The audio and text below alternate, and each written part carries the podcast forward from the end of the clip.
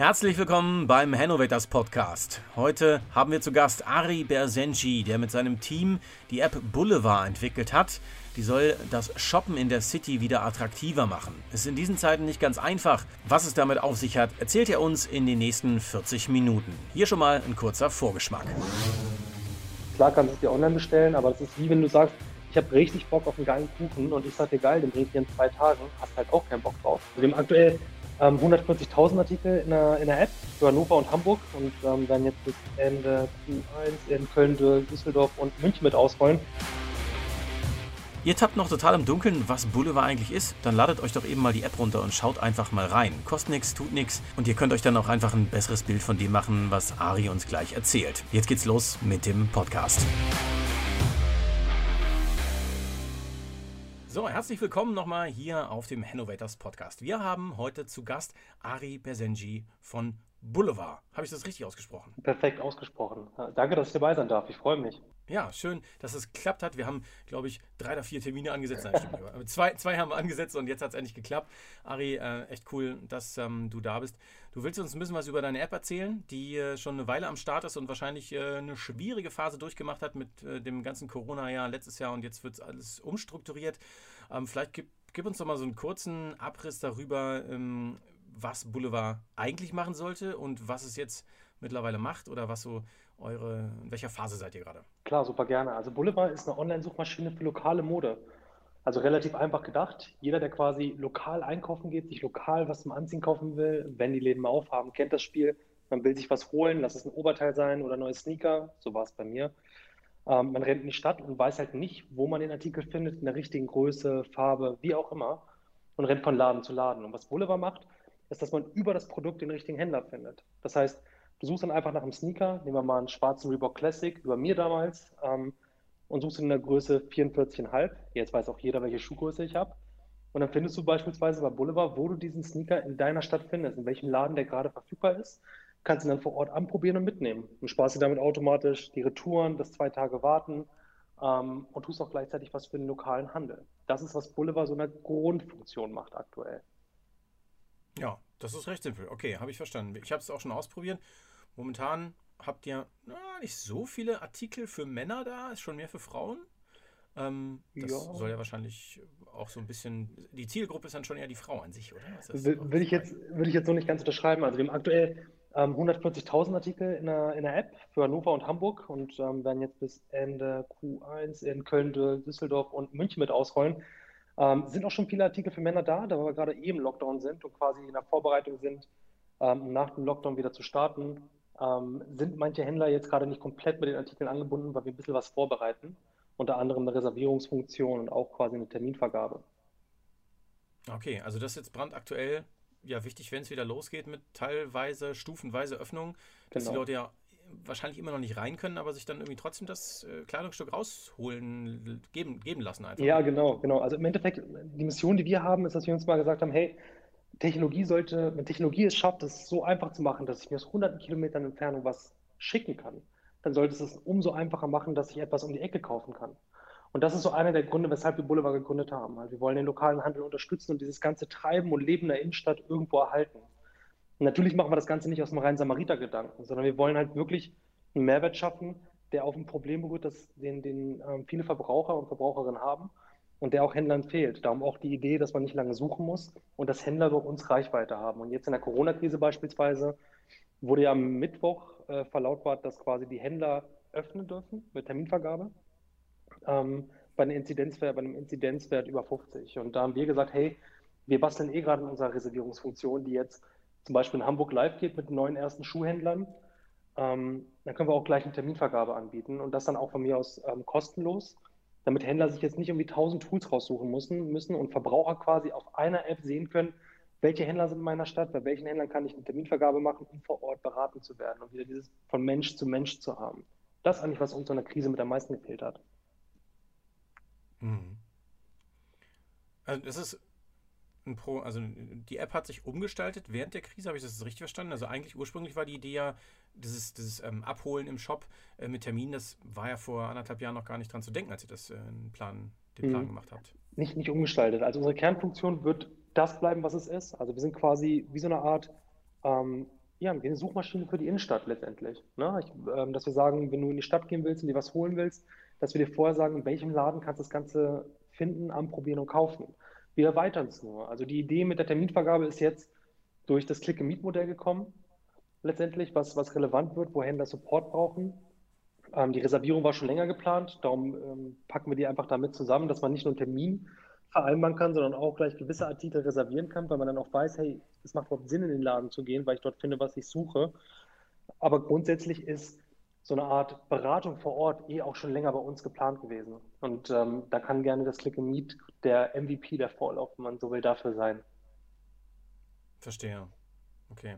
Ist das denn eine Chance für die Händler? Sehen die das auch, dass sie durch Boulevard mit dem Onlinehandel konkurrieren könnten? Oder sehen Sie das eher als additives Geschäft? Ähm, du hast ja wahrscheinlich auch ganz unterschiedliche Händler. Wenn du jetzt sagst Schuhhändler, sind das alles kleinere Geschäfte, also inhabergeführte Geschäfte oder sind es Ketten? Ist, ist ganz unterschiedlich tatsächlich. Also ähm, das, wo fange ich denn am besten an?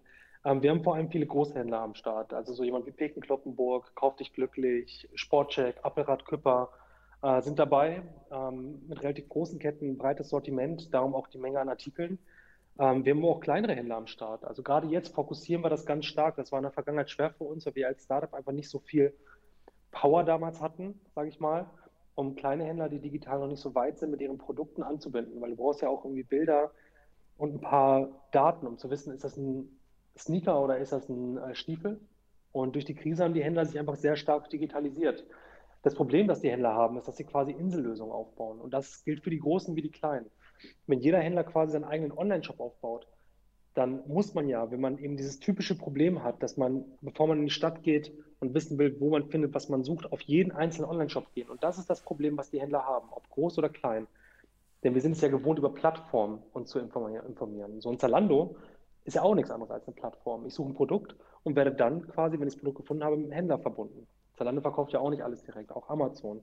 Und dasselbe machen wir mit einer Innenstadt, wohl gemerkt mit, mit einer anderen Intention und helfen dadurch Händlern, die wirklich viel Aufwand in ihre Online-Shops gestellt haben und dadurch Produktdaten aufbereitet haben, groß oder klein, einfach auch Verbraucher so zu erreichen, wie sie suchen, über das Produkt den Händler finden. Mhm. Ist das denn jetzt nur auf Klamotten beschränkt oder ist auch der Plan dann ähm, Gebrauchsgegenstände? Mhm. Ich denke da an Depot zum Beispiel, Blumen, Vasen, Kerzen, was auch immer. Kann man sowas auch einbinden? Ja, genau. Das ist halt, das ist so eine Standardfrage und auch völlig berechtigt. Also es ist ganz bewusst auf Klamotten beschränkt. Das hat auch ein bisschen was mit dem Charakter zu tun, dass wir einfach ein Startup sind, ähm, weil wir uns einfach entscheiden mussten, ähm, worauf fokussieren wir uns. Ich meine, ihr hattet jetzt schon mehrere Leute bei euch auch im Podcast und da wird immer so das Wort USP und Nische genutzt.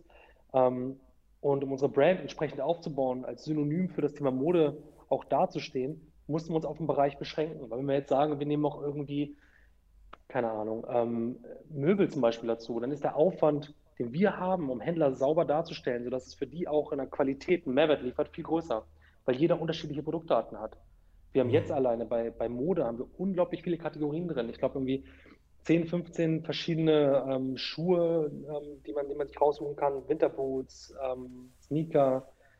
Ähm, ja, also bei Schuhen stecke ich selber nicht so weit drin, aber wenn man das mal transportiert jetzt auf das Thema Möbel, also Sideboards, was weiß ich, da stecke ich auch nicht so tief drin, aber ihr könnt euch halt denken, ihr kennt es alle von Ikea, dann ist der Aufwand gleich drei, dreimal, viermal so hoch. Und wir haben halt bewusst gesagt, Mode ist etwas und das ist halt ein ganz entscheidender Punkt.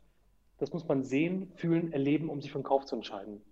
Und darum macht es auch Sinn, dafür lokal zu kaufen. Denn wenn man online shoppt, wenn man mal schaut, im Bereich Mode liegen die Retourenquoten bei 50 Prozent. Und das ist ziemlich uncool, denn im Endeffekt ja. wird ein Teil der Ware einfach danach verbrannt, weggeschmissen, aber vor allem entsteht unglaublich viel Paketmüll. Und wir haben ja mit der Innenstadt quasi ein Warenlager vor der Haustür. Es hat nur keiner einen Plan dafür. Und wir wollen eben diesen Plan liefern. Die, haben die Leute verlernt, richtig Shop zu gehen? Ist das schon soweit? Ähm, boah, das ist, eine, das ist echt eine gute Frage. Ich glaube, verlernt nicht, aber du hast halt verschiedene Zielgruppen. Du hast definitiv Bedarfskäufer. Da ähm, kommt das Thema Schnelligkeit rein. Wir haben bei uns in der Zielgruppenanalyse so ein bisschen dieses Wort Sofortness festgemacht. Klar kannst du es dir online bestellen, aber das ist wie wenn du sagst, ich habe richtig Bock auf einen geilen Kuchen und ich sage dir geil, den bringe ich dir in zwei Tagen, hast halt auch keinen Bock drauf. Ähm, kannst halt direkt haben. Und dann hast du halt eben Leute, die einfach sagen, die haben dann Emotionen, emotionalen Charakter dahinter, hinter der Ware. Ähm, die wollen halt, die sagen halt, hey, online sieht das alles super geil aus, ist halt sehr gefotoshoppt und dann kommt es an und jetzt O-Ton, sage nicht ich, ist wirklich eine Aussage aus der äh, Umfrage, dann ist es im Endeffekt China-Plastik. So, das ist irgendwo nicht schön, schwitzt drin und das kannst du halt im Store ganz anders erleben. Ich glaube nicht, also dass es verlernt wurde. Es ist einfach nur zu aufwendig geworden und es muss einfacher sein. Und ich meine, wir haben die Ressourcen da mit der Innenstadt. Warum also das nicht erschließen? Mhm. Wie schnell hat das Umdenken denn stattgefunden letztes Jahr, als ihr dann gemerkt habt, okay, die Geschäfte machen jetzt dicht? Wie war das so im Team? Von wegen, sind wir Teil des Problems oder Teil der Lösung? Ähm, mm. Wie ist das so abgelaufen? Also wir sehen uns, also wir gehen da grundsätzlich ähm, optimistisch ran. Also wir sehen uns definitiv als Teil der Lösung, ähm, sind auch fest davon überzeugt, dass das Thema Innenstadt, so wie es ist, erhalten bleibt. Die Frage ist nur, wer kommt rein? Ne? Also du hast einen demografischen Wandel in der Innenstadt, um das jetzt mal in so einem sehr abstrakten Sprech zu beschreiben. Du hast halt viele, viele Händler, die seit vielen Jahren da sind, deren Zielgruppe immer älter wird, die es nicht schaffen, digitale Zielgruppen, junge Zielgruppen zu erreichen. Und ähm, die verlieren Stück für Stück immer mehr Kundschaft. So, und was Corona gemacht hat, ist quasi, dass es diesen demografischen Wandel ähm, wie unter einem Brennglas beschleunigt hat. Das ist halt so ein ja. Punkt. Und ähm, was, was wir halt machen wollen, ist, und das ist auch ein Grund, warum viele der großen Partner mit uns zusammenarbeiten, ist, dass wir diesen Händlern eine Möglichkeit geben, in den Kontakt zu kommen mit den Verbrauchern. Was, was der Handel und was auch viele andere deutsche oder sich Industrien oft vergessen, ist, dass sie auf dem Elfenbeinturm handeln, also quasi den Verbraucher rauslassen. Und was wir nun machen, ist, dass wir quasi deren Vertriebskanäle am Kaufverhalten des, ähm, des, des Verbrauchers ausrichten, um so quasi ein Win-Win-Win zu schaffen für den Verbraucher, für den Handel, in dem Fall auch für die Stadt. Ähm, ja. Darum sehen wir das eher als optimistisch an, muss ich sagen, also als, als positiv, was da passiert. Und das ist auch so das Feedback, was wir aus dem Handel bekommen. Mhm. Ey, also wenn das so klappt, ähm, wie ihr das jetzt skizziert habt mit dem auch äh, Click and Meet für die Shops, dass die dann eben auch dadurch wieder ihren Umsatz ratzfatz steigern können, auch trotz Corona, wäre natürlich wünschenswert. Ja, klingt nach einem guten Plan. Jetzt sag mal, ähm, das Team, das äh, sich so um dich rum geschart hat, ähm, ist es so, dass, dass alle da durchgezogen haben oder haben auch ein paar gesagt, oh, jetzt ist Corona, jetzt ich suche mir was anderes, ich äh, mach lieber eine App zur weiß ich, Kontaktvermeidung oder sowas? Genau, also es war auf jeden Fall ein ziemliches Brett. Ähm, aber aus der Krise entstehen oft die besten, die besten Unternehmen. Das hat man x-mal gesehen so. Und alle haben fest daran geglaubt, dass das einfach nur nochmal die Dringlichkeit zeigt. Also man hat immer so dieses selbe Spiel, gerade bei so SaaS, Software-as-a-Service-Lösungen, dass man Märkte hat, die sich entweder dann bewegen, wenn man Innovatoren hat, das ist eine kleine Zielgruppe und da gibt es auch einige Hände davon, aber die meisten bewegen sich dann, wenn der Schmerz groß genug ist und denken dann erst um, weil vorher tut es einfach nicht genug weh, um Bewusstsein dafür aufzubauen. Und das Team sieht es halt genauso. Die glauben halt fest daran, dass wir damit was bewegen können, sagen auch immer wieder, jetzt ist gerade erst recht der Zeitpunkt, wo der Handel umdenken sollte und das tut er auch.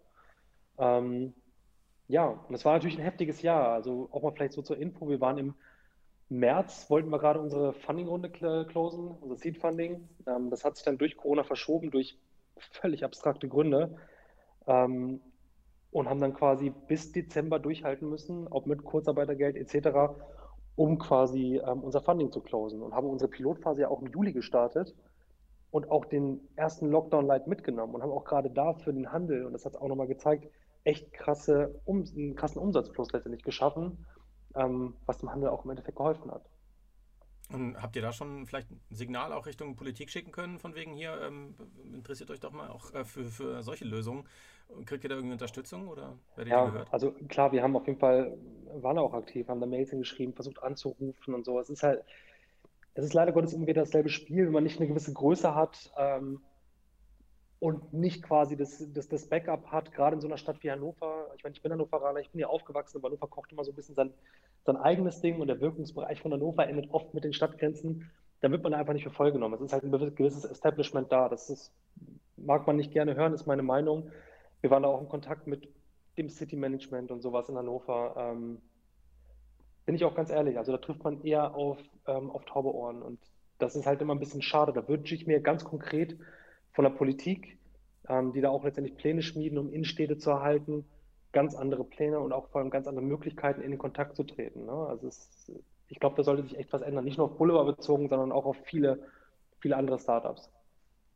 Ja, und da hätte ich jetzt auch noch gefragt. City-Gemeinschaft Hannover ist ja auch so ein Zusammenschluss von sehr, sehr vielen Läden. Wie sind die denn an die, die Sache da rangegangen oder beziehungsweise wie seid ihr an die rangetreten? Ähm, das war, jetzt muss man gut überlegen, was, was man hier droppen kann. Also im Endeffekt, habe tatsächlich über eine längere Zeit versucht, mit der City-Gemeinschaft in Kontakt zu kommen. Ne? Um einfach mal auch vor allem zu wissen, wie seht ihr das, wie seht ihr den Handel, weil was, was wir halt brauchen, ist noch ein bisschen mehr Insights, dass wir unsere Lösung auch an den Bedürfnissen des Handels auch ähm, ausrichten. Da sind wir inzwischen weiter, aber das war damals nicht der Fall. Und ich habe irgendwann ein Intro bekommen über, über einen Bekannten. Ähm, das Gespräch ging dann auch eine Zeit lang, aber danach haben wir halt auch nichts mehr gehört. Ne? Da kam leider Gottes auch nichts mehr. Ähm, und ähm, ist, halt, ist halt einfach schade, weil ich habe auch so ein bisschen das Gefühl, keiner will sich die Butter vom Brot nehmen lassen, ganz besonders nicht von jungen Unternehmen. Und ähm, ist bestimmt nicht in jeder Stadt so, muss ich sagen. Ich habe auch schon mit anderen City-Gemeinschaften gesprochen, die, die da ganz anders auf uns zukommen. In Hannover war das leider ein bisschen schade. Hm, das ist, also ich muss sagen, es, nicht, dass es mich nicht verwundert, aber es ist irgendwie passt in das Schema, ja. Das ist natürlich, also es hören bestimmt eine Menge Hannoveraner zu und die, die auch in, die richtigen äh, Regionen da vorstoßen können. Also Leute, Leute, ähm, Hannover hat, glaube ich, ich, jedes Quartal kommt irgendwie eine neue Nachricht von wegen ähm, Innenstädte ähm, verweisen gerade in Hannover irgendwie immer weniger Shopping-Leute. Das sollte, ich weiß nicht, wie laut die Alarmglocken noch äh, schrillen sollen. Jetzt ist Karstadt weg und ähm, ihr könnt da helfen. Also das ist ja wohl, braucht man ja keine Beweise eigentlich für. Also, ihr habt aber auch außerdem ja welche. Genau, und da, also ich, wir haben einige große Händler am Start und es, werden jetzt gerade auch immer mehr.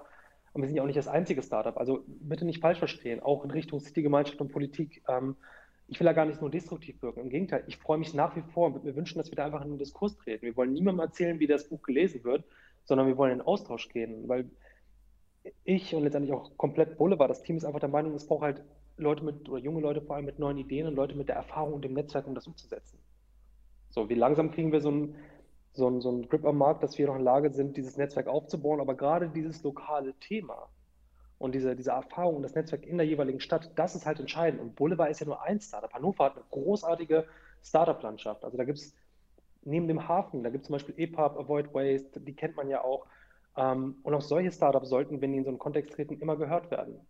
Da muss man einfach eine Möglichkeit finden, dass man da kürzere Wege hat, weniger bürokratische Wege und vor allem bei einigen wenigen, jetzt auch in den in den jeweiligen ähm, Punkten, ob City-Gemeinschaft etc., ähm, weniger Berührungsängste.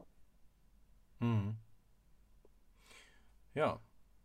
Da müsst, also ist natürlich schade, dass ihr dann sozusagen jetzt die, äh, die Speerspitze da bilden müsst, aber vielleicht könnt ihr ja, gibt es eine Initiative von Startups, die zum Beispiel ja wie ihr aus der Venture Villa jetzt vorstoßen, da nicht irgendwie eine Möglichkeit, zusammen äh, ein Gremium zu bilden, um dann eben solche Sachen einfacher, gebündelter vielleicht auch mal ähm, anzusetzen irgendwo? Eine Initiative noch nicht, aber wir sind natürlich auch in Kontakt mit ein paar Startups aus Hannover, tauschen uns immer wieder aus und wir merken, dass da echt konkrete Synergien sind, starten wir in der Regel auch was. Aber nochmal, also auch außerhalb Hannover ähm, haben wir halt einfach viel Kontakt, ähm, arbeiten zum Beispiel damit ähm, einem Unternehmen zusammen oder einem Startup zusammen, die quasi einen äh, Standard für, für Nachhaltigkeit entwickelt haben, worüber wir in der Kooperation in unserer App Verbrauchern helfen können, dass sie berechnen können, wie viel CO2 sie einsparen, indem sie lokal einkaufen. Und solche Partnerschaften suchen wir auch immer. Wir sind auch mit City-Gemeinschaften in anderen Städten in Kontakt, die super offen und kontaktfreudig sind. Ähm, und das geht auch gut. Ja, eigentlich sagt man dem Hannoveraner ja auch generell nach, wir sind, wir sind eigentlich gar nicht so schlimm, wie wir alle denken. Und die Stadt vor allen Dingen auch nicht. Äh, das kann jetzt bewiesen werden. damit. ähm, du hast gerade gesagt, den, den CO2-Fußabdruck verringern, beziehungsweise weniger CO2 ähm, mhm. produzieren durch eben Abholung der Klamotten. Ich habe auf der App gefunden, dass es direkt äh, irgendwie eine Umrechnungsform gibt. Ähm, die finde ich sehr, sehr amüsant, muss ich sagen, aber funktioniert ja anscheinend auch. Vielleicht kannst du das mal kurz erklären, wie das, wie das geht. Genau, also das basiert auf einer wirklich, wirklich großen Studie, unter anderem von der Uni Würzburg ähm, und zusammen mit einem Startup, das heißt Ecolytic. Die haben da quasi einen nachhaltigen Standard für Transaktionen geschaffen, wo anhand des ausgegebenen Betrags, wenn man lokal oder wo auch immer einkauft, online, aber auch wenn du Flüge buchst, ähm, quasi ein CO2-Wert ermittelt wird, der auf, auf Transaktionen beruht und vor allem auf, ähm, ja, auf, auf Studienwerten halt, wo länger halt letztendlich eine Studie gefahren wurde. Ähm, und mit denen arbeiten wir zusammen. Und wenn du bei uns zum Beispiel eine App bist und du gehst was über, also du kaufst lokal über Boulevard ein und markierst, dass du Artikel gekauft hast, dann können wir dir basierend auf den Studiendaten umrechnen, wie viel CO2 du gegenüber dem Online-Shopping eingespart hast. Und findest auch quasi einen Link zur Studie, wenn du das wirklich im Detail nachvollziehen willst. Das sind jetzt 60 Seiten, die ich die, glaube ich, besser nicht runterbete, aber ähm, dort findest du die Daten. Und in, im Endeffekt ist es so, wenn du das reine Online-Shopping ganz allgemein mit dem lokalen Einkaufen ver vergleichst, sparst du pro ausgegebenen Euro ähm, 84 Gramm CO2, wenn du lokal einkaufst. Weil diese ganzen Themen Lieferung, der CO2-Ausstoß, ähm, vor allem aber auch die Lagerhaltung beim Online-Shopping ähm, dort berücksichtigt werden. Aber was zum Beispiel nicht in unsere Berechnung mit einfließt, ist der Paketmüll. Und der ist halt auch immens. Du hast pro Kilogramm ähm, Paket, dass du letztendlich recycelst 50 Liter Wasser, die du benötigst, was halt auch einfach echt schade ist. Und das ist eben auch nochmal so ein Punkt, der da auch mit abgedeckt wird. Hm. Okay, und die Umrechnung erfolgt dann, das, das darauf wollte ich eigentlich auch noch hinaus, ähm, mhm. die in Birken, oder? Ist das richtig? Ja, genau. Also äh, wir haben in unseren User-Tests relativ schnell gesehen, es ist cool, wenn ich dir sage, hey, du hast äh, 9 Kilogramm CO2 angespart, indem du lokal eingekauft hast. Aber das Erste, was man sagt, ist, okay, geil, was, was, How much is that? Was sind 9, 9 Kilogramm? So, jetzt können wir, können wir anfangen, das mal in der, in der Fläche ausrechnen, auszurechnen, weil CO2 ist logischerweise Gas und ähm, können sagen, das sind x Fußballfelder, auch okay. Aber wir sprechen ja auch immer von diesem ganzen Thema, das hat man ja auch viel, dass man sagt, komm, lasst uns Bäume pflanzen, Bäume pflanzen, Bäume pflanzen. Okay, cool, aber das Thema Aufforstung ist ja eigentlich schon durch. So, du kannst nicht groß weiter aufforsten, um dieses ganze Thema CO2 ähm, CO2-Reduktion weiter zu pushen. So, aber um mal ein Verhältnis zu schaffen, haben wir diesen virtuellen Baum, wenn du so willst, eingeführt, indem wir sagen, komm, eine durchschnittliche ausgewachsene Birke ähm, bindet pro Jahr 12,5 Kilogramm CO2. Also haben wir versucht, dieses, diese CO2-Ersparnis auf gepflanzte Birken umzurechnen und man weiß, was für einen Impact man eigentlich hat. Hm. Ja, dann wird es plastisch, dann wird es vorstellbar, greifbar. Genau. Ja. Ja, also das ist auf jeden Fall, sage ich mal, für diejenigen, die sowieso schon Spaß dabei haben, irgendwie ein bisschen was für die Umwelt zu tun, äh, eigentlich die ideale App dann, ne, wenn man sowieso lokal shoppen kann, es relativ schnell kriegt, sofern es denn im Shop verfügbar ist und dann noch dabei ein bisschen was für die Umwelt tun kann, klingt das für mich nach einem doppelten äh, AIDA-Prinzip irgendwie bei euch in der App versteckt, so, ne? Attention, äh, Action, Attack, äh, wie heißt es? Äh, Attention, Interest, Action, Desire. Genau, richtig. Ja, also indirekt, indirekt kann man das gern, kann man das bestimmt so sehen. Was wir, also man muss natürlich ehrlich sein, im Endeffekt, klar unterstützen wir auch Unternehmen, die quasi auch Fast Fashion und so weiter machen, aber ähm, wir, wir sehen es halt wie folgt. Du kannst halt einen kleinen Prozent der Bevölkerung haben, die wirklich sehr radikal in das Thema Nachhaltigkeit reingehen. Ähm, und die werden einen Impact haben, aber der ist immer begrenzt. Das große Problem ist, was wir schaffen müssen, ist, wir müssen schaffen, dass die Masse Stück für Stück besser wird. Und wir wollen halt auf gar keinen Fall rüberkommen, wie, dass wir da letztendlich ökofaschistisch auftreten, dass wir sagen, hey, das war schlecht, das war schlecht, das war schlecht, sondern wir wollen Leute in ihren typischen Verhaltensweisen abholen und ihnen so kleine Incentives geben. Eben genauso wie mit dieser CO2-Ersparnis und dadurch letztendlich Bewusstsein aufbauen. Das ist halt nicht komplett perfekt. Ich sage ja, da sind auch Marken mit Fast Fashion dabei. Aber je mehr Leute dort mitmachen, je mehr dadurch zeigen, dass ihnen dieses Thema Nachhaltigkeit relevant ist, desto eher können wir dann auch den Ball zurückspielen in die Industrie und in den Handel, dass dieses Thema einfach relevant ist. Und es braucht einfach weniger ein Kritisieren, sondern mehr ein, lass uns kleine Schritte machen, aber dafür in einer großen Menge. Ja, klingt vernünftig. Ähm, ganz wichtiger ähm, Punkt auf jeden Fall. Ne? Du hast gerade gesagt, dass äh, die Fast Fashion natürlich nicht komplett ignoriert werden kann, ähm, sonst kommt die auch nicht vorwärts. Das ist natürlich so ein bisschen, muss man mitnehmen, das kleinere Übel. Mhm. Ähm, kann ich auch nachvollziehen. Aber, aber man könnte natürlich auch sagen, ja, aber warum macht ihr es denn? Oder könnt ihr nicht auch ohne? Wäre es nicht möglich? Ja, weil das ist, das ist ein super Punkt. Genau die Leute, denen vielleicht aktuell, das ist jetzt eine reine Unterstellung wohlgemerkt, die aktuell bewusst Fast Fashion kaufen, könnte man jetzt daraus ableiten, dass die weniger ein Bewusstsein für das Thema Nachhaltigkeit haben, weil sie halt nicht so genau drauf schauen. So, und jetzt können wir natürlich sagen, nu, nu, nu, das hast du schlecht gemacht. Aber wenn man jemanden kritisiert, schreckt er grundsätzlich erstmal zurück und ist dagegen.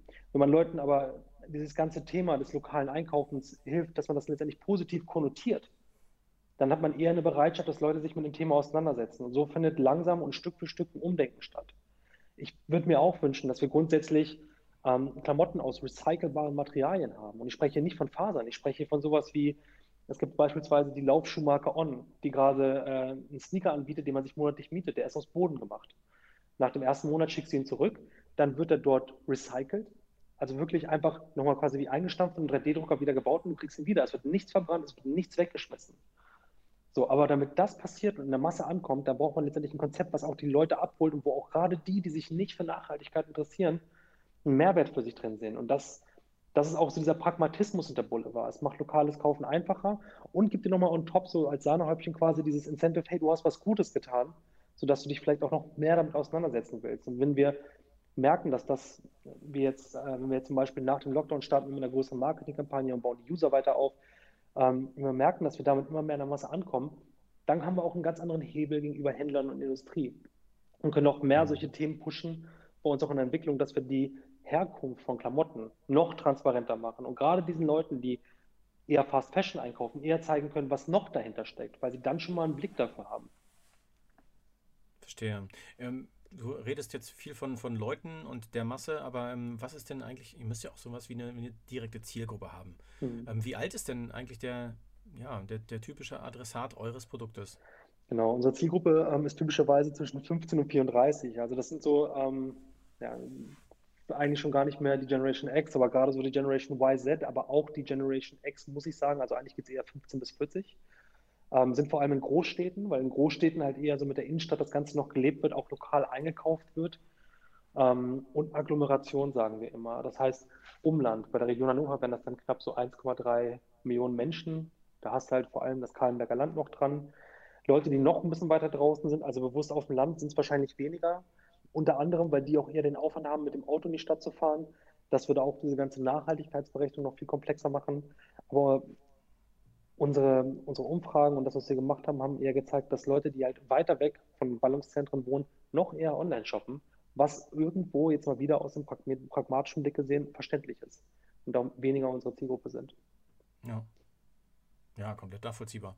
Wir sind auf äh, Haussuche im Umland von Hannover und äh, gucken natürlich auch mal, was habe ich da für Einkaufsmöglichkeiten. Das ist das allererste, was wir checken.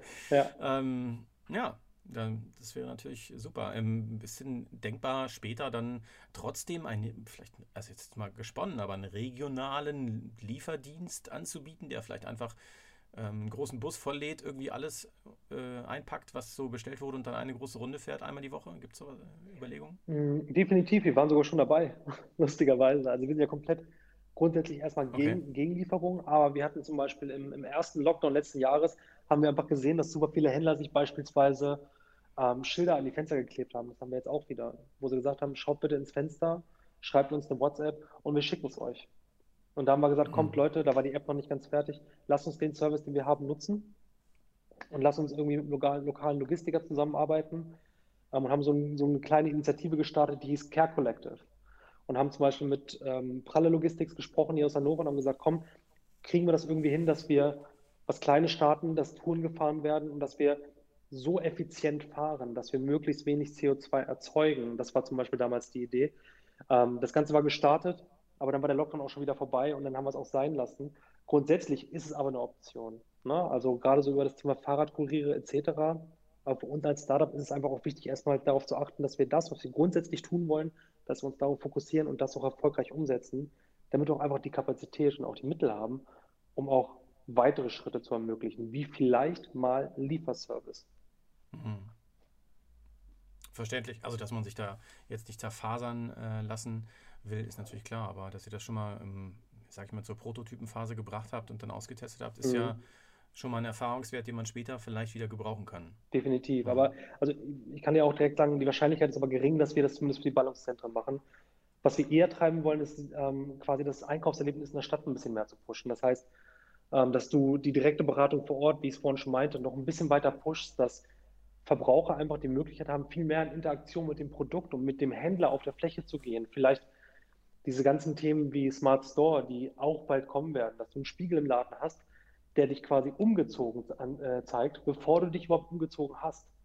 Uh, okay. ja, also das sind alles Sachen, wo man auch wissen muss letztendlich, was will Verbraucher eigentlich? Also was, was wollen wir auf der Fläche eigentlich? Und dass man quasi vor allem auch sein, sein Handy nutzt, weil ich meine, wir haben kleine Computer alle in der Hosentasche, um eben genau diesem Spiegel die Möglichkeit zu geben, wenn man das natürlich will, ähm, mir Vorschläge zu machen, was mir letztendlich gefällt. Aber auch um zum Beispiel ähm, so eine Art kura kuratierte Termine aufzubauen. Ne? Also gar nicht mal nur dieses Click and Meet, sondern man kennt ja ähm, diese Online-Beratungsservices wie, wie Outfittery etc. Das sind super Ideen. Aber wir haben doch in der Innenstadt super viele coole Boutiquen, die alle ihre Zielgruppe haben und jahrelange Erfahrung wenn man denen eine Plattform gibt, über die man quasi die Verbraucher direkt beraten kann und dann Termine vor Ort hat, wo man sagt, hey cool, ich habe hier ein paar Sachen für dich rausgesucht, diesen Service noch ein bisschen weiter zu verlängern. Das ist so eher die Richtung, wo es mit Boulevard hingehen wird. Also den Service in der Stadt mehr pushen und diese diese Interaktion, dass man mehr dieses, ähm, ja, die Interaktion zwischen dem Nutzer über die App mit dem, äh, mit dem Händler, den Service, aber auch, ich gehe an einem Laden vorbei, ich habe was im Boulevard auf der Wishlist und dann ist es zum Beispiel bei dem Laden gerade im Sale oder wieder meine Größe da. Und wenn der Nutzer das will, auch Sachen, die wir planen, kriegt man halt eine Push-Nachricht und sagt, hey, Martin, schau doch mal, links dein Schuh ist gerade wieder in deiner Größe verfügbar oder ist gerade im Sale. Mm. Ich, ich kaufe immer, wenn ich Schuhe gefunden habe, ich kaufe immer zwei davon. Ab Ja? letztem Jahr. Ja, definitiv. Gute Idee. Da brauche ich einmal weniger losrennen und habe einmal weniger äh, die Problematik, dass ich wieder suchen muss. Aber das ist wahrscheinlich auch nur so ein, so ein Einzelding. Jeder hat ja seine eigene Shopping-Strategie. Aber mit Boulevard äh, kann man die natürlich noch ein bisschen verfeinern. Und sollte man vielleicht auch, wenn man hier gerade jetzt aus Hannover kommt. Wie ist das denn? In, hast du vorhin gesagt, in anderen Städten läuft das gut an. Äh, Hamburg, hatte ich ja vorhin auch schon kurz mit dir darüber gesprochen. Mhm. Äh, ja, ist es besser, wenn man dann sagt, okay, wir haben das auch in Hamburg schon am Laufen, in Hannover läuft es auch, aber weil du vorhin auch gesagt hast, Hannover wird nicht mal so ganz ernst genommen außerhalb von Hannover. Ähm, ist das so ein, ja, so ein Prestigeobjekt oder, oder besser als, als Ja, Hamburg, ja, muss man leider Gottes sagen. Ne? Hamburg hat eine ganz andere Strahlkraft. So, ne? Hamburg ist eine Handelsstadt, ähm, weiß sich leider Gottes auch einfach bedeutend besser aufzustellen und ist einfach auch größer. Wir haben uns aber auch bewusst für Hannover entschieden, nicht weil wir hierher kommen, sondern einfach weil wir einfach gesagt haben, komm, Hannover ist halt irgendwie auch so ein bisschen die Heimatstadt und krankt so ein bisschen aus Darstellung. Dann lass uns doch versuchen, wenn wir schon sowas auf die Beine stellen, was ja eigentlich nur groß funktionieren kann, was wir machen, das ist übrigens auch so ein Thema, ähm, das mal in Hannover zu machen, um hier einfach auch mal nach außen eine Wirkung zu haben, dass hier was passiert. Ähm, und in Hamburg grundsätzlich läuft es, läuft es natürlich gut so. Ne? Da, das hat natürlich auch viel so in die Richtung PR gegeben. Sobald man in Hamburg ist, wird man auch von den Magazinen ganz anders wahrgenommen. Ähm, aber ein Ziel, das wir auf jeden Fall haben, ist auch letztendlich Hannover als, als Startup-Standort ähm, und als Tech-Standort auch so ein bisschen zu pushen. Auch wenn das gerade noch früh ist, weil wir gerade erst die Pilotphase hinter uns haben, da sind andere Startups wie der Hafen viel weiter, machen da großartige Pionierarbeit, aber wir wollen natürlich da auch mithelfen. Ne? Ja. ja, das könnt ihr doch mit Sicherheit. Also mit den, ja, mit dem System, mit dem Team, was du jetzt da aufgebaut hast, scheint das ja auf jeden Fall irgendwie in geordnete Bahnen zu gehen. Also ich hatte eigentlich so ein bisschen gedacht, als ich jetzt wieder in die App reingeguckt habe, ähm, ja, ja, hättet quasi auf Stopp gestellt oder auf Pause und äh, jetzt erstmal geguckt, was überhaupt mit Corona passiert, bevor ihr weitermacht. Aber es ist natürlich schön zu sehen, dass ihr das genau, wie du vorhin gesagt hast, einfach als Chance gesehen habt und dann jetzt erst recht ja, und nach Lösungen gesucht habt. Genau, also wir, definitiv, wir glauben an das Thema lokaler Handel, an das Thema Innenstadt, sind aber auch nicht komplett blauäugig. Ne? Also wenn du dir mal Studien anguckst von der KPMG zum Beispiel, ähm, wird davon ausgegangen, dass wir, glaube ich, 2025 oder 30, ich glaube 2030, ein 50-50-Verhältnis haben. Ne? 50 Prozent der Mode wird lokal und 50 Prozent online eingekauft. Ähm, das ist schon eine krasse Aussage, aber das heißt auch, der lokale Handel muss sich diversifizieren. Also er braucht halt einen anderen USP und dieser USP, das sind ja die, die wir rausstellen wollen. Aber das wird bleiben in der Innenstadt, definitiv. Wo sind wir denn jetzt? Bei welchem Prozentsatz? Boah, da erschlägst du mich. Also ich weiß, letztes Jahr waren wir irgendwas, ähm, lokal wird noch über 70 Prozent Mode eingekauft. Doch jeden so. Fall, Ich ja. hätte ja. jetzt fast schon gerechnet, dass es weniger ist. Ja, ich weiß, das ist immer so das Gefühl, das man hat, aber das wird echt noch gemacht. Ich, das sind aber Zahlen von vor der Corona-Krise. Ne? Hm. Huhu. Ja, das wird best sich bestimmt doch ein bisschen ändern. Genau. Ja. Wow. Ja. Ähm, ja, ähm, noch kurz, vielleicht, äh, ich wollte noch mal wissen, was zu dir fragen. Du hast gesagt, du kommst aus Hannover, bist hier geboren. Ähm, hast du schon andere Sachen vorher gemacht, die in ähnliche Richtung wie Firmengründung gegangen sind? Oder wie bist du dazu gekommen? In, indirekt, ja, tatsächlich schon. Also ich habe, ist ganz lustig, ich habe eigentlich ursprünglich Elektrotechnik studiert, bin eigentlich Elektrotechnik-Ingenieur und das, obwohl ich gar keine Ahnung von Mathematik hatte. Ich hatte damals irgendwie eine Oberstufe, ähm, einen Punkt in Mathe für Anwesenheit. Äh, War, war ganz geil eigentlich. Ich hatte irgendwie, ich, ich wusste ohne Spaß nach dem Abi nicht, dass der Bruch ein Halb dasselbe wie 0,5 ist. Und äh, bin dann, bin dann da Ist reingesprungen. immer weil- noch schnell, auf jeden Fall, ja. Okay. ja, weil, weil mein Dad ist halt Maschinen, mein Dad ist halt Maschinenbauingenieur und heftig ambitioniert, muss man einfach sagen. Ähm, und hat mal gesagt, so hier, Junge, mach was Gutes. Ne? Gerade auch so mit dem, mit dem Migrationshintergrund meines Vaters immer so dieser Anspruch, okay, alles klar, du musst noch mal eine Ecke mehr Kette geben. Und da habe ich gesagt, gut, dann packe ich noch mal eine Schippe drauf, mache Elektrotechnik, nicht Maschbau, weil Strom kannst du nicht sehen, wird also komplizierter sein, hat sich auch bewahrheitet. Ja, erstes Semester alle Klausuren durchgerasselt und dann zweites Semester habe ich mich halt hingesetzt und ähm, dann hat es geklappt. Und nach dem Studium habe ich aber gemerkt, so, dass das äh, als Ingenieurarbeiten ist nicht ganz meins. Ich will mehr über Prozesse und Konzepte wissen ähm, und habe dann im Master mich spezialisiert auf Arbeitsprozesswissenschaften. So, bin dann nochmal geswitcht nach dem Master ähm, bei einem deutschen SaaS-Unternehmen gelandet, relativ groß. War da als Trainee im Vertrieb anfangs und bin dann schnell ins Business Development geswitcht, weil mich immer so interessiert hat, wenn man sich mal Unternehmen anschaut, also ob jetzt große amerikanische Unternehmen wie Airbnb etc. oder ältere wie Coca-Cola, was weiß ich, wie zur Hölle sind die losgegangen? Wie haben sie sich den Plan aufgestellt und haben gesagt, das ist meine Go-to-Market-Strategie? Wie positioniere ich mich? Wie spiele ich meine USP aus? Wie identifiziere ich meine Zielgruppe? Und das konnte ich halt im Business Development gut abdecken und bin dann relativ früh im Unternehmen, habe ich das Angebot bekommen, in die USA zu gehen. Ähm, das Unternehmen war europaweit Marktführer und in den USA ähm, waren die seit 20 Jahren, hatten vielleicht einen Prozentteil Marktanteil, wirklich nicht mehr, ähm, haben nur um, äh, Verluste geschrieben und äh, mein Chef hat mich mitgenommen und wir haben damals das, äh, den Auftrag bekommen, für die Märkte von Kanada bis nach Brasilien im ersten Jahr 30 Prozent Umsatzsteigerung zu schaffen. So. Ja, ja, ja, okay. So, und das, das, das Geile für mich war halt, ich konnte mich komplett austoben. Ne? Also komplett recherchieren, reinarbeiten und durfte halt mit meinem Chef zusammen damals selber eine Go-to-Market-Strategie schreiben und eine Mother Story erstellen, wie es damals hieß. Ähm, und wir haben es tatsächlich geschafft. Das erste Mal eine Unternehmensgeschichte drüber, 30 Prozent Marktsteigerung, haben Vertriebsteams aufgebaut, haben richtig große Kunden gewonnen, hat auch einfach Spaß gemacht, weil wir weggegangen sind von diesem typischen, hey, wir haben das Feature und das Feature und das Feature, sondern wir haben versucht zu verstehen, wie ticken unsere Kunden, wie arbeiten unsere Kunden, wie müssen wir denen konkret helfen. Ja, was will der Traumkunde? Ja, also wirklich über Mehrwerte sprechen, nicht über Features, sondern was bedeutet das für dich im Alltag, wie viel Zeit sparst du jetzt, wie viel Geld sparst du und wie kann es einfach besser werden. Ja, und dann war ich 2017 kurz in Deutschland, hatte das Problem mit meinem Sneaker, die Gründungsgeschichte von Boulevard, ähm, habe kurz geheiratet. ähm, meine, Hannoveranerin? Ja, ja, klar. Meine, meine, meine Freundin damals, die jetzige Frau, habe eine erste Tochter bekommen. Wir sind zusammen zurück in die USA und dann habe ich ähm, Ende 2018 Cut gemacht und 2019 gegründet. Ja. Das ist mein Background.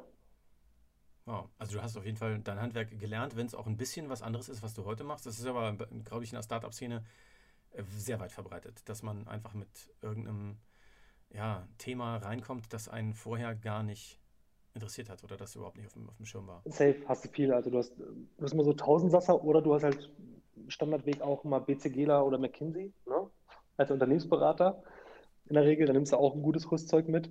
Ja, oder halt eben Leute, die oft Quereinsteiger sind. So. Und das würde ich mir halt auch echt, echt noch mehr wünschen, so dass da so ein Bewusstsein für da ist, weil gerade in Hannover auch, ne, nochmal nichts gegen Hannover, ich liebe die Stadt, darum wünsche ich mir auch so sehr, dass es einfach alles noch ein bisschen offener wird, beziehungsweise gerade aus dem Umland kenne ich es einfach, man wird halt sehr bürgerlich erzogen ne, und da ist es auch immer so, ne, mach was Vernünftiges, alles okay, übertreib es nicht.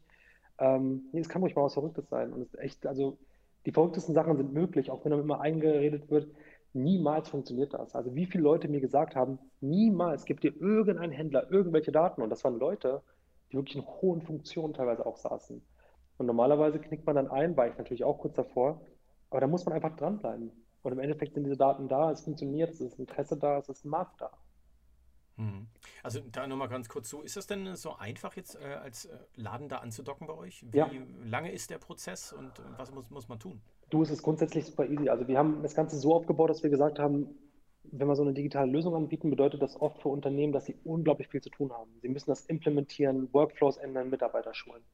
Und das wollten wir komplett weglassen. Darum haben wir geguckt, wenn, der, wenn ein Laden Produktdaten da hat, das heißt Bilder, ähm, eine, Kategorien, ein Name fürs Produkt natürlich und eine ERN, das ist so eine Artikelnummer, dann reicht das schon. Also haben wir geschaut, was ist so der kleinste gemeinsame Nenner oder wie wir es nennen, das Faxgerät der Daten. Ja? Und das ist die CSV. Jeder Laden, der quasi irgendwie einen Online-Shop hat, mit den Daten, die ich gerade genannt habe, oder eine Warenwirtschaft, was weiß ich, der kann eine CSV exportieren. Und das ist alles, was wir brauchen. Wenn wir diese CSV kriegen, machen wir den Rest. Ja, also im Prinzip eine Excel-Datei, nur ein bisschen ungeordneter. Einfach nur eine Tabelle, ja, ganz genau. Ja. Ja. Excel-Dateien Dateien nehmen wir übrigens auch. ja, schön. Das ist ja, ja die multilinguale äh, Möglichkeit dann eben der, der Datenexportierung. Genau. schön. Okay, also da nochmal der Aufruf an äh, solche äh, potenziellen Kunden hier in Hannover. Meldet euch bei Ari von Boulevard oder klickt, klickt, euch direkt rein. Auf der Website kann man sich ja auch direkt registrieren, glaube ich. Als genau, richtig. Kannst direkt nachschauen. Wir fahren auch gerade ein ganz interessantes Format. Mal ganz unabhängig davon, dass man sich bei Boulevard anbindet. Ähm, wir versuchen gerade für Verbraucher oder für die Händler ein Bewusstsein bei Verbrauchern aufzubauen. was gerade in dieser Krise passiert und warum der Modehandel so auf den Hinterbeinen steht. Übrigens zu Recht. Und ähm, das ist ein kleines Interviewformat, das wir auf unserem Instagram-Channel anbieten, ähm, wo wir, das nennen wir Meet the Locals, wo wir Händlern eine Stimme geben, wo sie kurz mal erklären, was sie in der Krise durchgemacht haben und was es bedeutet. Also diese ganzen Themen Überlager und so weiter, die ein normaler Verbraucher gar nicht kennt, zum Beispiel. Ja, das wüsste ich jetzt auch nicht. Wahrscheinlich zu viele Sachen bestellt und gehen nicht weg. Ja, also du musst es dir echt so vorstellen, die, die Händler ordern, die bestellen ihre Ware in der Regel immer sechs Monate oder meistens sechs Monate im Vorlauf. Ne? Also im Sommer für den Winter, im Winter für den, für den, mhm. Sommer, für den Herbst und auch Sommer, ja.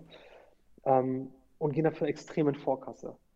So, und jetzt wird die Ware geliefert, wie jetzt im Winter, und dann liegt die da und kann nicht verkauft werden. Und jetzt schau mal raus, die Sonne scheint jetzt aktuell, während wir reden, es wird wärmer und niemand kauft sich jetzt noch eine Winterjacke. Das heißt, was die Händler, was der lokale Modehandel macht, und das ist das Schwierige, die gehen in Vorkasse, darum drohen diese Pleiten halt so krass. Und die können diese Ware nicht loswerden. Das heißt, mhm. also, im schlimmsten Man kann sie nicht einfach wieder zurückhängen und nächstes Jahr raushängen, das geht nicht, weil. Das sind, das sind Überlegungen, die gerade laufen. So, das ist aber auch die Frage, ob, die, ähm, ob der Verbraucher das mitmacht. Da, da spielt halt auch unser Konsumverhalten mit. Und klar kannst du es zurückhängen, aber du musst überlegen, da ist Kapital, das festgesetzt ist. Also pro Händler ein paar hunderttausend Euro Minimum, die einfach nur rumliegen. Und ohne dieses Kapital kannst du keine neue Ware einkaufen. Du kannst es auch nicht einfach spenden. Wenn du spendet, spendest, wird zum Beispiel die Mehrwertsteuer drauf ähm, angerechnet. Und dann verlierst du eigentlich nur Kapital. Und das ist halt diese, diese Tragödie, warum jetzt auch gerade solche Sachen wie Click and Meet und da auch, gerade aktuell, auch die Online-Shops und auch die Bestellungen super relevant sind. Denn der Handel braucht da einfach sofort, da stehen Existenzen äh, auf der Kippe. Hm. Wow, okay. Ja, ist ja, ein, ja schon fast düsteres Szenario, was äh, wir da so ein bisschen anskizziert haben, aber wir hoffen mal nicht, dass es so weit kommt. Ihr könnt ähm, großen Teil dazu beitragen. Und jetzt sieht es ja so aus, als würden wir langsam wieder in ein bisschen Normalität finden. Ich hoffe es, ja. Ich hoffe es auf jeden Fall. Also, was dann immer spannend wird zu sehen ist, wenn jetzt das ganze Thema Schnelltests startet, ähm, wie sich dann die Dunkelziffer bewegt. Da muss man mal, muss man mal schauen. Aber ich gehe davon aus, dass wir bald zu einer gewissen Normalität, gewissen Normalität zurückkommen, was auch mal Normalität ist. Das heißt, für den Modehandel wieder auch eine gewisse Anzahl an Leuten, ähm, abhängig von der ähm, Quadratmeterfläche, die ein Laden letztendlich hat. Und das wäre schon mal ein Riesenfortschritt. Ja. Genau. Verstehe. Ich habe noch eine letzte Frage eigentlich. Ähm, ich habe eine Einschätzung gelesen von irgendeinem äh, in der Wirtschaftswoche, glaube ich, ein Interview, was mhm. du mal gegeben hast. Und da hat jemand gesagt, äh, er habe Zweifel, dass ihr schnell genug Reichweite aufbauen könnt. Mhm. Ähm, was hat er damit genau gemeint und wie steht ihr jetzt da, da zu diesem zu dieser Aussage? Ist eine reine Frage. Also Reichweite ist erstmal, wir haben ja zwei Kunden, ne? Händler und Verbraucher. Ähm, ich fange mal an, also die Frage oder die Aussage bezog sich, glaube ich, vor allem auf die Verbraucher. Das ist eine reine Frage von Kapital. Muss man einfach so sagen. Klar kannst du Glück haben als Brand und kannst sagen, hey, du machst dich irgendwo bekannt und dann geht das warum auch immer viral. Ähm, aber normalerweise brauchst du eine Menge Geld dafür. Das heißt, ich habe vorhin mal gesagt, Boulevard funktioniert nur in groß oder gar nicht. Ähm, und darum sind wir auch immer auf Investments angewiesen. Ähm, das Investment, was wir aus Hannover bekommen sollten, da, da wurde durch die Corona-Krise leider abgesprungen, aber im Dezember haben wir ein Funding geclosed und starten jetzt gerade mit Investment und bereiten eigentlich nur die Marketingkampagne los, äh, Kampagne vor, um da echt einen Großteil unseres Investments ins Marketing zu kippen, um diese Reichweite aufzubauen. Also auch letztendlich User zu akquirieren. Je mehr Leute mitmachen, desto mehr hilft es dem Handel, desto eher können wir diese Reichweite aufbauen. Ja, Genau. Dann kann man euch nur echt alles Gute dabei wünschen, dass es so weiterläuft. Und äh, du ähm, scheinst auf jeden Fall sehr gutes Rüstzeug mitzubringen, ähm, gegen alle Wasser gewaschen sozusagen. Ich hoffe mal, dass das Team damit zieht, aber du hast ja vorhin schon gesagt, die sind alle guter Dinge, positiv gestimmt. Sind sie und es wächst. Oh. Es müssen noch mehr werden. Also von daher, falls gerade jemand zuhört, ähm, wir bauen das Team gerade aus ähm, und suchen gerade vor allem, wenn ich das mal kurz platzieren darf, ähm, Front- und Backend-Developer. Ne, ist ein, ein, cooles Team, auch ein cooles Developer-Team hier, echt eine eingeschworene Truppe. Ähm, und freuen uns einfach, wenn noch weitere Leute dazukommen, gerade im Front- und Backend, auch gerne Werkstudenten im, im, Backend, die uns helfen, das Ganze aufs nächste Level zu heben. Und wir suchen vor allem auch noch jemand fürs Marketing. Also jemand, ähm, der vor allem auch Erfahrung hat, dass er mal in einer Agentur, Agentur gearbeitet hat, der weiß, wie man eine Brand aufbaut und das ganze Thema Campaigning. Ähm, die stellen sie gerade frei und ja, wir freuen uns auf Bewerbung auf jeden Fall. Schön. Was geht äh, Ari Besenji jetzt als nächstes shoppen? Was fehlt dir? Ja, ich, ich, ich muss echt gestehen, so mit der, mit der Zeit mit den Kids und dem Startup ähm, ist, da, ist da kaum Zeit, aber ich, was brauche ich denn aktuell? Ich, ich weiß es gar nicht. Ich glaube, ich könnte tatsächlich ein paar neue Klamotten brauchen, weil ich halt ewig, ewig nicht mehr geshoppt durch das letzte wahnsinnige Jahr. Ähm, was mir fehlt, sind, glaube ich, ein paar coole Hosen. Ganz platt und einfach gesagt und ein schöner Mantel, weil ich habe meinen mein Mantel, den ich sehr geliebt habe, ähm, letztes Jahr aus Versehen ein geiles, äh, ein geiles Brandloch reingemacht ähm, als wir bei, bei Fridays for Future auf einer Demo waren. Ähm, ja, und seitdem hängt er da und ist nicht mehr reparierbar. Das spricht mir bis heute das Herz. Cool. Tja, dann weißt du ja, wie es funktioniert. Definitiv. Schön. Cool. Ähm, Ari, das war, war, sehr aufschlussreich. Eine Menge gelernt habe ich auf jeden Fall auch wieder so ein bisschen über die, äh, ja, die, die Ansätze, die ihr so habt und ähm, bin recht positiv gestimmt, dass es funktionieren kann. Also, alle, die noch mehr wissen wollen über Boulevard, natürlich äh, direkt die App mal auschecken. Sowieso, ne? Ähm, das ist BLVRD. Also, wer jetzt alle Boulevard ausgeschrieben eingibt, der wird da nichts drunter finden, aber BLVRD. Äh, einfach nur die Konsonanten hintereinander gereiht und dann findet man das. Und wir packen es natürlich auch unten in die Show Notes. Nice. Da könnt ihr euch auch noch umfassend informieren. Sehr cool. Schaut drauf, wir finden uns im App und Play Store und auch ganz unabhängig von uns. Ähm, versucht bei, unser, bei euren lokalen Händlern vorbeizugehen, versucht auch ein bisschen da zu kaufen. Ich weiß, es ist äh, aktuell äh, ein bisschen komplizierter, aber ähm, ja, lasst uns irgendwie so ein bisschen was tun, dass wir auch die Innenstädte und auch die ganzen Kieze so ein bisschen erhalten, die sich die letzten Jahre gerade in Hannover cool aufgebaut haben. Wenn jeder so ein bisschen was macht, glaube ich, können wir da echt was bewegen. Schön. Guter ja. letzter Satz, Ari. Dann äh, vielen Dank, dass du heute hier warst bei den Hannovators. Und wir sehen uns bestimmt auch. Danke, dass ich da sein durfte. Ja, unbedingt. War cool. Alright, tschüss. Ciao, ciao.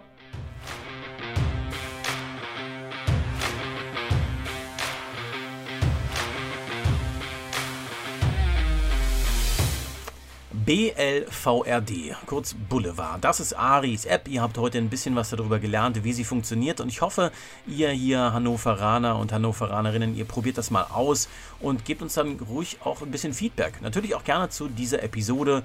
Über eine Bewertung auf iTunes würden wir uns wahnsinnig freuen und empfehlt uns auch gerne weiter. Und falls ihr jemanden kennt, der hier in unseren Podcast reingehört, dann schreibt uns einfach eine Nachricht an info@hannovators.de oder besucht uns auf unserer Website www.hannovators.de. Da findet ihr auch noch mehr Infos zu den äh, Produkten und Dienstleistungen, die wir mittlerweile anbieten. Würde uns sehr freuen, wenn ihr uns mal besucht. Wir freuen uns, wenn ihr nächste Woche wieder dabei seid. Dann gibt es nämlich mal ein bisschen Sport. Wir haben zu Gast Eike Korsen, den Geschäftsführer der Recken aus Hannover, Handball-Bundesliga. Ganz anderes Thema mal. Wir freuen uns drauf. Bis dann.